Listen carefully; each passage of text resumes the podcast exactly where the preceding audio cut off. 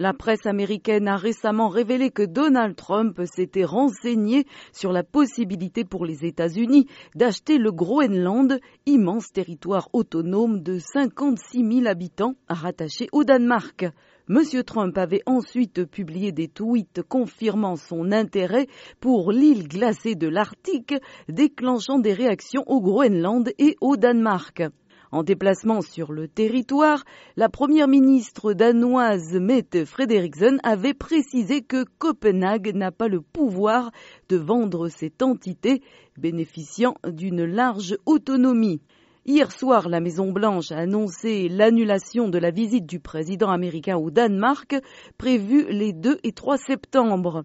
Étant donné les commentaires de la première ministre Mette Frederiksen, je vais repousser notre rencontre à un autre moment, a expliqué M. Trump sur Twitter.